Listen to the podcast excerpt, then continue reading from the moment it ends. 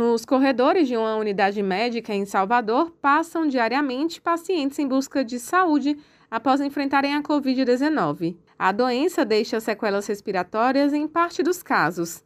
A batalha pela vida, travada em leitos clínicos ou em UTIs, nem sempre é vencida pelo paciente.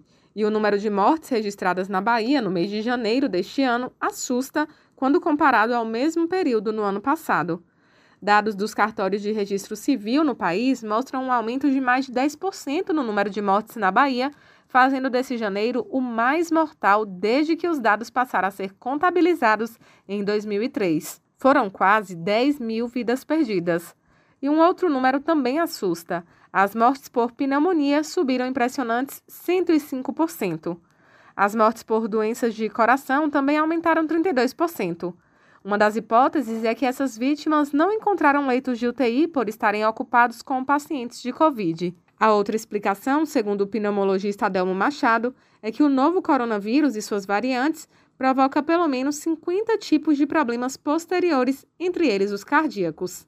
Ela aumenta a embolia pulmonar. Já vi pacientes com lesão renal igual a de uma doença autoimune. Eu já vi inflamação nos vasos, que a gente chama de vasculite e inflamação na pele, inflamação no fígado com hepatite, diabetes autoimune. As mortes provocadas por síndrome respiratória aguda grave, mesmo problema que arrastou milhares de pessoas para as UPAs e os gripários, também tiveram um aumento assustador em janeiro. 156%. A diretora da Vigilância Epidemiológica do Estado, Márcia São Pedro, define o que é essa síndrome. Toda vez que a gente fala de síndrome respiratória aguda grave, eu estou falando de qualquer síndrome respiratória que pode ser por Covid, pode ser por H3N2 ou pode ser por qualquer outro vírus respiratório. Para Márcia São Pedro, esses números mostram a necessidade de todos se protegerem com as vacinas e com os outros protocolos de segurança sanitária. Então a gente precisa lembrar que o vírus do, do o SARS-CoV-2 é um vírus novo.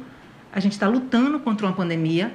Nesse momento nós temos a vacina que é o recurso que nós temos hoje para a gente conseguir bloquear a transmissão do vírus, e para isso a gente precisa avançar na vacinação, então ainda está com a cobertura muito baixa. Associada a isso, eu preciso sim utilizar máscara, eu preciso manter o distanciamento, tem que ter a higienização das mãos. Raíssa Novaes para Educadora FM.